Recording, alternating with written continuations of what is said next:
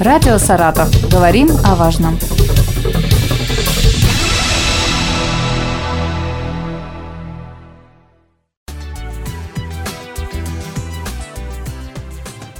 В Саратовской области ежегодно проводится порядка 30 крупных культурных проектов и знаковых фестивалей, которые формируют имидж и бренд региона.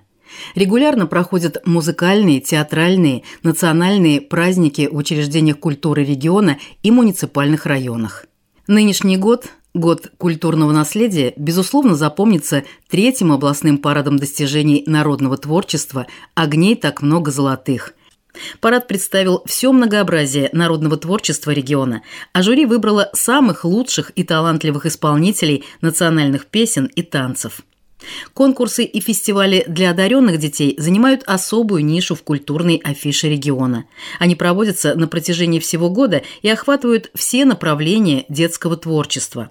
В мае состоялся третий конкурс юных талантов «Новые имена губернии» под патронатом главы региона.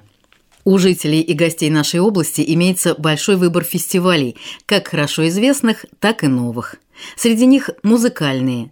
Собиновский музыкальный фестиваль, фестиваль имени Нейгауза, театральные «Золотой Орликин», «Театральное Прихоперье», Всероссийский фестиваль имени Янковского, «Уроки Табакова», Всероссийский фестиваль новогодних театральных практик «Снег», «Звезды мирового балета в Саратове». Творческие фестивали, Хвалынские этюды и межрегиональная академическая выставка «Красные ворота». Исторический фестиваль «Один день из жизни средневекового города» кинофестивали. Саратовские страдания, киновертикаль, Гагарин-док и областной фестиваль-конкурс исполнителей музыкальных произведений из отечественного кинематографа «Город кино». Сегодня мы познакомим вас с одним из самых молодых наших фестивалей. 21 сентября в Новоузенске второй раз состоялся межрайонный этнокультурный фестиваль «Уездный самовар». Придумал этот масштабный праздник протеерей Александр Милованов, настоятель Новоузенского соборного храма во имя великомученицы Екатерины, настоятель храма во имя святителя и чудотворца Николая, села Пограничное, настоятель храма во имя священномученика Иоанна Новоузенского, поселка Алгайский. А еще отец Александр – преподаватель воскресной школы и техникума и папа троих детей. На днях батюшка побывал у нас в студии и рассказал о фестивале и о том, как ему все удается успевать. Отец Александр, как возникла идея проведения фестиваля «Уездный самовар»? С чего все началось? С чего все началось? Очень интересный вопрос. Дело в том, что у каждого, наверное, микрорегиона Саратовской области есть свои какие-то конкурентные преимущества, если так можно выразиться. И мне кажется, что у Наузенска, как у города исторического, а все таки в области 18 городов, из них 11 исторических, и Наузенск не на последнем месте находится, есть славное прошлое, о котором очень мало знают и каким-то образом постараться напомнить об этом прошлом, но в непосредственной связи с настоящим и с будущим, это была такая непростая задача, выход в который мы нашли именно в проведении этнокультурного фестиваля. Цель его и задача в том числе интегрировать наше такое разнообразное население в единое культурное и духовное пространство. Самовар – это все таки символ знаете, такого семейного уюта. За самоваром решались какие-то деловые, семейные вопросы. Причем самовар был в семьях всех народов нашей страны. И дату мы выбрали, дату, несомненно, духовную, церковную. Дело в том, что в 901 году епископ Самарский Гурий Буртасовский осветил Покровский уездный собор, построенный по проекту саратовского архитектора, известнейшего, пожалуй, самого известного, Алексея Марковича Салько. Собор этот строился около 10 лет, он стал центральным местом, духовным центром огромного территориального образования Российской империи, Наузенского уезда, который включал в свой состав 35,5 тысяч километров – это огромная территория. Достаточно сказать, что современный Энгельс входил в состав Наузенского уезда, несколько районов Волгоградской области. И эта дата, которая связана непосредственно с освящением храма, дает возможность говорить и о нашей культуре, которая, по сути, русская культура, православная культура, культура храмоздательства, культура церковных праздников, культура кулинарная, культура общения. Это все то, что дает возможность нам, опираясь на прошлое, смело смотреть в будущее. Насколько удачно это получилось, мне судить, но мне кажется, что мы смогли интегрировать вот в это культурное пространство представители разных национальностей, вероисповеданий. Я очень благодарен представителям нашей Наузенской мечети. В этом году они тоже представляли площадку и готовили традиционные казахские блюда. Была у нас и украинская кухня, и русская, естественно, приезжали немцы по Волжье. Мы все-таки ориентируемся на тех людей, которые живут на территории исторического Наузенского уезда. И говоря о самоваре, мы говорим и о нашем прошлом, и смотрим с надеждой на будущее. Батюшка, что включает в себя фестиваль? Из Значит, чего состоит? Что включает... Сколько он проходит по э, времени? Фестиваль проходит по времени, ну, конечно, основное действие проходит в один день. Но есть подготовка и как говорится, послевкусие, или, говоря языком церковного устава, предпразднство по празднеству. Что он в себя включает? Первое – это выставка самоваров разных лет. Вот эта выставка самоваров разных лет, как мне кажется, очень значительно повлияла на то, что люди стали задумываться о своих корнях. Мы обратились к жителям нашего района, ну и не только нашего района, с просьбой представить на выставку свои самовары, на временную экспозицию. Но не просто так, а подписав самовар, или как говорят в музее, представив свою легенду о том, где этот самовар бытийствовал, то есть где он был. И вот люди пишут, к примеру, обычный банальный советский самовар, купленный в 1974 году. Вот он стоит, у многих он есть. Почему электрический? Электрический. Ну, есть, да. Люди не выкинули, я думаю, что у вас где-то там на шкафу на антресоле есть. там стоит, и выкинуть жалко. И, казалось бы, у всех он есть. И люди говорят, ну, я не буду выставлять, у нас у всех есть такой. Напишите, пожалуйста. Вот человек пишет, этот самовар купила моя мама, когда в 1974 году после окончания института была направлена на стажировку в Фергану.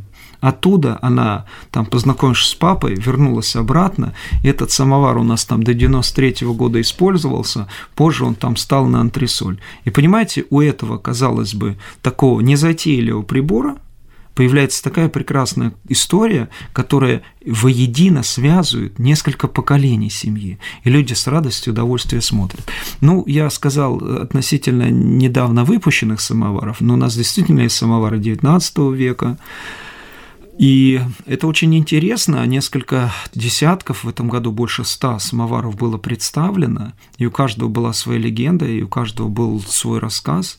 И невольно, знаете, вот соприкасаясь вот к истории прошлого, чувствуешь единство такое духовное. Но, кроме всего прочего, кроме самовара, стали еще выставлять и кухонную какую-то посуду, ступки, утюги, ну и так далее. То есть многих людей это лежит годами, рука выкинуть не поднимается, а представить, показать очень значимо и важно. Знаете, приходят там тонкие девчонки, школьницы, и вот им предлагают взять в руки настоящий утюг и попробовать что-то погладить, то есть ощутить себя на месте их прабабушек, бабушек, которые наводили красоту, используя вот такой непростой прибор, который требовал, наверное, умения не меньше, чем сейчас требуется для того, чтобы пользоваться гаджетом.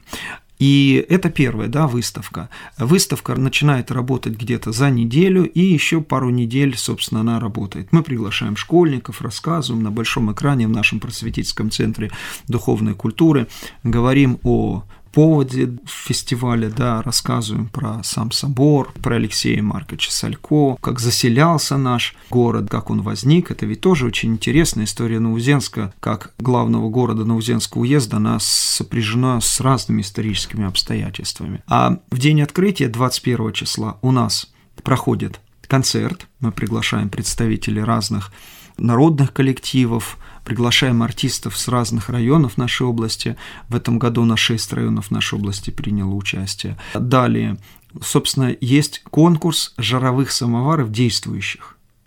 То есть собираются команды от трех и более человек – они затапливают по команде самовар, и всякий участник может безвозмездно попробовать чай с угощением, рассказываем о наших кулинарных каких-то специалитетах. Ну, вот так проходит. Потом награждаем с помощью работы нашего высококомпетентного жюри, куда входят руководители учебных заведений, преподаватели и представители других структур образовательных и культурных с администрацией. А критерии оценки здесь? Что ну, здесь оценивается? Ну, оценивается. Во-первых, конечно, приходится использовать метод назначать лауреата той или иной награды. Там самый старый самовар, самый оригинальный рецепт, самая необычная подача, потому что ведь это не просто налить кружку чая. Люди рассказывают о своем самоваре, рассказывают, как часто они его топят, поют песни, предлагают свои какие-то там специалитеты кулинарные. И это бывает очень живо, интересно и так вот своеобразно. В этом году мы, знаете, вот если говорить о современности, пригласили на наш фестиваль представителей пограничной комендатуры. И вот ребята представляли современный самовар, которым они пользуются, и угощали всех сухпайком вот особенно мальчишки и там ребята среднего возраста, школьники, от этой площадки просто не отходили. Их угощали там галетами, каким-то там желе, они зажигали какие-то негасимые спички. Это было очень интересно. Хотя, конечно, какое, можно сказать, отношение это имеет вот к самовару, как вот явлению культуры. Ну, он же живет, он продолжает иметь право на существование, потому что если там воины-пограничники находятся в поле, где, допустим, нет электричества, они термопод не могут включить, щелкнув кнопкой по одному движению пальца, то они затапливают там самовар свой, там вот есть момент. И в конце мы всех вот награждаем, выдаем грамоты, свидетельства об участии, сертификаты абсолютно всем, абсолютно всем. Ну и я хочу сказать самое главное, что у нас есть еще по празднеству фестиваля мы приглашаем туристические группы, для того, чтобы люди могли приехать, осмотреть центр города, мы рассказываем о исторических зданиях, которые у нас есть, топим им самовар обязательно, угощаем чаем, угощаем нашим специалитетом, это наш наузенский лапоть, это необычное блюдо. Батюшка, расскажите, что Мне это такое? о нем сказать особо. Ну и мы вот сейчас просто завершу, поднимаемся на колокольню. У нас есть еще одно интересное направление, экологическая акция. Это мы восстановили общество любителей леса, которое существовало на Узенске с 901 по 17 год. Но о нем тоже скажу ниже. Вот раз вы задали такой интересный вопрос про лапоть. Значит, откуда это, это блюдо из пасхальных специалитетов. Но знаете, вот культура кулинарии складывалась, любого народа складывалась под воздействием трех факторов. Первый фактор – это фактор сезонный который сейчас отпал. Но смотрите, допустим, поросеночка или там барашка резали зимой. Для того, чтобы ну, мясо, которое не успели съесть или переработать, можно было заморозить. Сейчас у нас появились холодильники, поэтому, в принципе, пойти купить там килограмм мяса в ближайшем магазине труда не составляет. Да? Соответственно, сезонность отошла на второй план. Второй – это расположение. Ну, люди, живущие у моря, больше ели рыба, люди, живущие в степи, больше ели мясо понятно, да.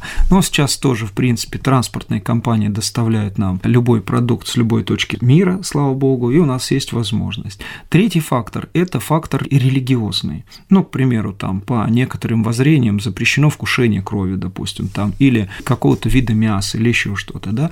Но кроме запретительной, табуированной части, есть еще и часть положительная у кулинарии религиозной, то есть готовить те или иные блюда к празднику.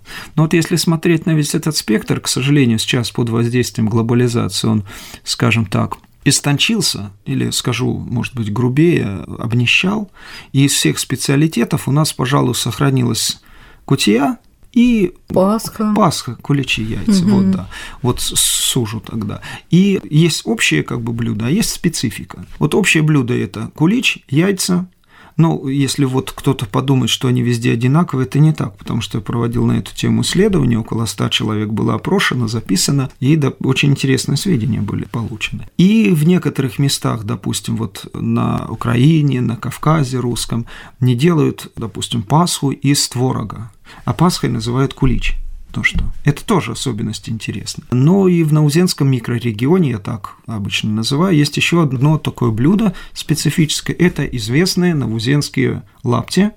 Это бренд нашего микрорегиона, нашего города. Собственно, мы пытались какой-то аутентичный такой крафтовый рецепт добыть, и я думаю, что у нас, в общем-то, получилось. Что же это за блюдо такое, наузенские лапти? Ну, во-первых, готовят обязательно во всех семьях их в Великую Пятницу перед Пасхой, да, ну, пятница, суббота, соответственно, воскресенье. Собственно, дрожжевое тесто, замеживается, тесто нарезается небольшими плюшками, потом раскатывается 5-9 сантиметров, итого туда укладывается начинка, разрезается и сплетается, открытый верх. Сверху помазуется желтком, смешанным с медом, сахаром и отправляется в печь. После этого получаются такие запасистые, ароматные лапти, булочки, которыми на праздник одаряют друг друга вместе с яичком. Я, честно говоря, ну, не так давно в Новоземске служу, 21 год всего пошел. Первые годы сначала удивлялся этому, мне это было необычно, что же это за блюдо. А потом я понял, и мы, в общем-то, выяснили, что это действительно сохранившийся, аутентичный, сохраняемый на протяжении, так сказать, столетий рецепт с момента заселения. Почему? Батюшка, а да. а начинка разная? Начинка, да, сейчас используется разная, да, вот об этом можно говорить, но если просто вот попытаться реконструировать, то изначально, первоначально это были, конечно, яблоки, которые произрастали, сейчас очень вкусные с курагой, там с тыквой добавляют и так далее. И надо сказать, что вот это блюдо перестало быть в какой-то степени даже пасхальным специалитетом, часто упекут просто на какие-то праздники, и обязательно на столе эти блюда есть. Но мы все-таки пытаемся найти источник да, некий такой родничок вот это явление в нашей культуре, и мы его определили именно как пасхальный специалитет, который вот имеет место быть. Те гости, которые приезжают к нам в туристические поездки, мы их организуем фактически сейчас каждую субботу, обязательно сподобляются того, что мы их угощаем чаем из самовара и лаптями. И я специально провожу опрос. Кто-нибудь пробовал до этого? 99,8% никогда не слышали и не пробовали это блюдо. В то время как для навузенца лапти – это само, сам, собой, само собой разумеется. Если еще учесть, что, допустим, лапти как вид обуви в заволжских степях использовали крайне редко, потому что для производства лаптей нужна липа, а в степи понятно, что липа не растет, то само вот название может быть в чем-то такое ностальгическое, ведь переселенцы были с таких черноземных районов, где лапти были mm-hmm. делом обычным. Причем, знаете, можно говорить о лаптях, но есть еще другое название, но лапти встречается чаще. Но эти не менее, не так уж реже встречается еще название лаптюшки или лопаточки. Ну, это, знаете, такое специфическое название, ну, тоже красиво, уменьшительный, ласкательный суффикс представлю, мне тоже очень нравится. Так что приглашаю всех посетить с экскурсией наш город Новозенск посетить обязательно наш фестиваль «Уездный самовар». Он проводится ежегодно 21 сентября. И, конечно, попробовать наши вот такие брендовые булочки, наши новоземские лапти. Батюшка, я не могу все равно не задать вопрос. Вы сказали про яички, про пасхальные, что они разные. А, да, как разные. а какая там разница Кстати, может вот быть? Момент... Шелуха там да. покрашена, там еще какой-то краской, угу. и все. Очень интересно, так. да. Для меня это было небольшим таким открытием. Значит, каким образом я пытался получить какие-то сведения. Этот метод был такой простой. У нас есть несколько традиционных сел, где люди живут там с 1835 года, 60 года. Есть два села, куда заехали там в 1960 и последующие года миллиораторы – они приехали с разных регионов нашей страны. Так, это были чьи-то дети, сейчас уже по прошествии 70 лет, им уже за 70, да, ну там родители их уже скончались. 1960-е. Да, мелиорация, когда вода пошла в степь. Угу. Один из известнейших миллиораторов Иван Петрович Кузнецов. Конечно. Да, ну конечно. вот, в общем, как вот, вот это уже пик был миллиорации. И туда заехали люди, совхоз Радищев, совхоз Алгайский. Очень много людей, перебравшихся уже в советское время. И вот начинаешь спрашивать, вспомните, пожалуйста, кто из ваших предков по женской линии был самым старшим в роду? Вспомнили, там записал имя, фамилию, отчество. Скажите, пожалуйста, какие блюда они готовили на Пасху? И какие блюда вы повторяете. Ну и, собственно, вот именно переселенцы рассказывают свои какие-то особенности. Ну, все новоземцы про лапти говорят непременно. Mm-hmm. Ну, как бы это репрезентация воспроизведения, это вот стопроцентная, да. И, оказывается, не только луковой шелухой, еще использовались такое растение, как гусиные лапки. Я тоже до этого никогда не знал, причем у немцев это по Волжье это широко было распространено. Гусиные лапки потом мне показали, увидел, когда завариваются, яйцо приобретает такой, знаете, восковой оттенок, очень красивый не коричневый, как при использовании луковой шелухи, а вот своя, значит, такая специфика, ближе к янтарному, так mm-hmm. вот красиво. И я тоже удивлялся, ну как такое может быть? Оказывается, может быть. Конечно, сейчас мы видим, что появляются наклейки, продают какие-то там химические вещества для покраски, но это что же интересно, вот не дать глобализации уничтожить вот эту нематериальную культуру, которая была, есть, должна быть зафиксирована и даже в чем-то ну, воспроизводима, для того, чтобы мы не стали духовнее и культурнее беднее. То есть вот этот момент такой. Есть еще такая особенность в Саратове, к примеру, куличи посыпали сверху посыпку и красили пшено. Угу. Да. А в некоторых районах нашей области этого не делали никогда. Допустим, в Романовке, Самойловке по свидетельству переселенцев оттуда, делали оплетку, сверху ставили розу еще там из бумаги. Некоторые моменты. Это тоже очень в Брянске, там вот брянские переселенцы рассказывают, что они куличи пекли, бабушка куличи в невысоких таких емкостях наподобие, ну, сковородки, что ли, высокой.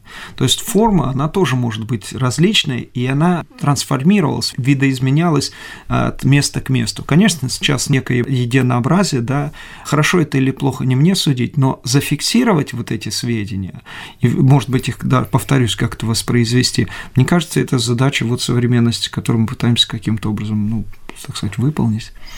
Вот такой момент. Батюшка, я вот э, не, не представляю, как вы время находите на фестиваль. Значит, у вас туристы, фестиваль, у вас воскресная школа, у вас три храма, у вас семья. Да. А как? Хотя, а я еще преподаватель техникума. Ага, вот, вот, вот так. Еще, да, да не, вот не, еще. Не надо эту, эту сферу забывать. Но вы знаете, какая вот вещь интересная? Мне это очень нравится. Это дает возможность общаться с людьми, вот мы то, что с вами сейчас общаемся, я получаю большое удовольствие от общения к вам. Спасибо Ведь большое. благодаря большое. именно этой деятельности. Если бы не было, у нас не было бы общения. Ну, не все, конечно, проекты перечислили. Вот с этого года мы его стали уже воспроизводить масштабно, масштабировали его. Проект посадки благородных деревьев. Все это тоже родилось, ну, не как шутка, а как вынужденная какая-то мера. Мы накрывали розы листьями от нашего дуба. И там были желуди, и они весной прорастали.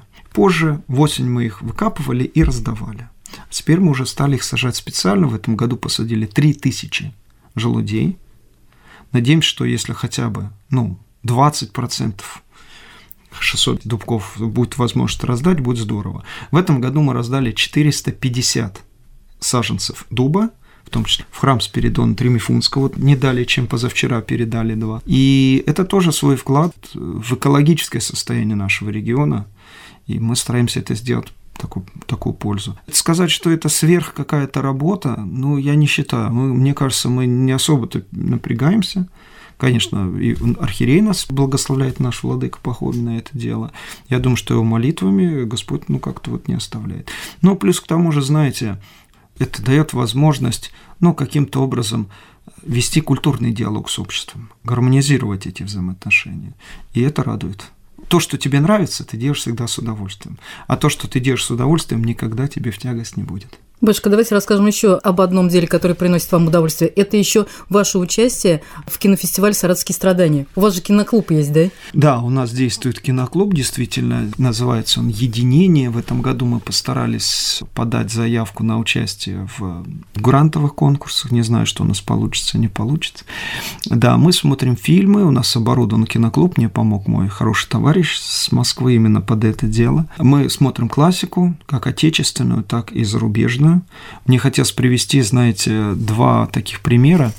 Один человек, ну, когда ты какую-то работу проводишь, если нет отзывов, иногда бывает, ну, печально или безразлично. Ну, между двумя этими вот стрелочка движется показателями. А когда что-то скажут хорошее, ну, как-то хочется работать, да, сразу мотивация расширяется. Ну, так вот, э, мы смотрели фильм э, Фрэнк Капра «Это замечательная жизнь» это один из самых таких мотивирующих в мировой истории кинематографа фильм. И вот человек рассказывает, я проплакался, она говорит, сел в машину и подумала, какая у меня замечательная жизнь. В то время как до этого фильма я испытывала какую-то внутреннюю духовную тугу. Или вот еще человек говорит, что после коронавируса там несколько месяцев не могла уснуть посмотрев этот фильм, побывав в киноклубе, получил облегчение. Ну, то есть, как бы человеку нужны положительные эмоции. Обязательно нужно. Культура, она для этого и существует, чтобы человек восполнял ту пустоту, которую, которая в душе может возникнуть. И культура становится ступенькой к Богу.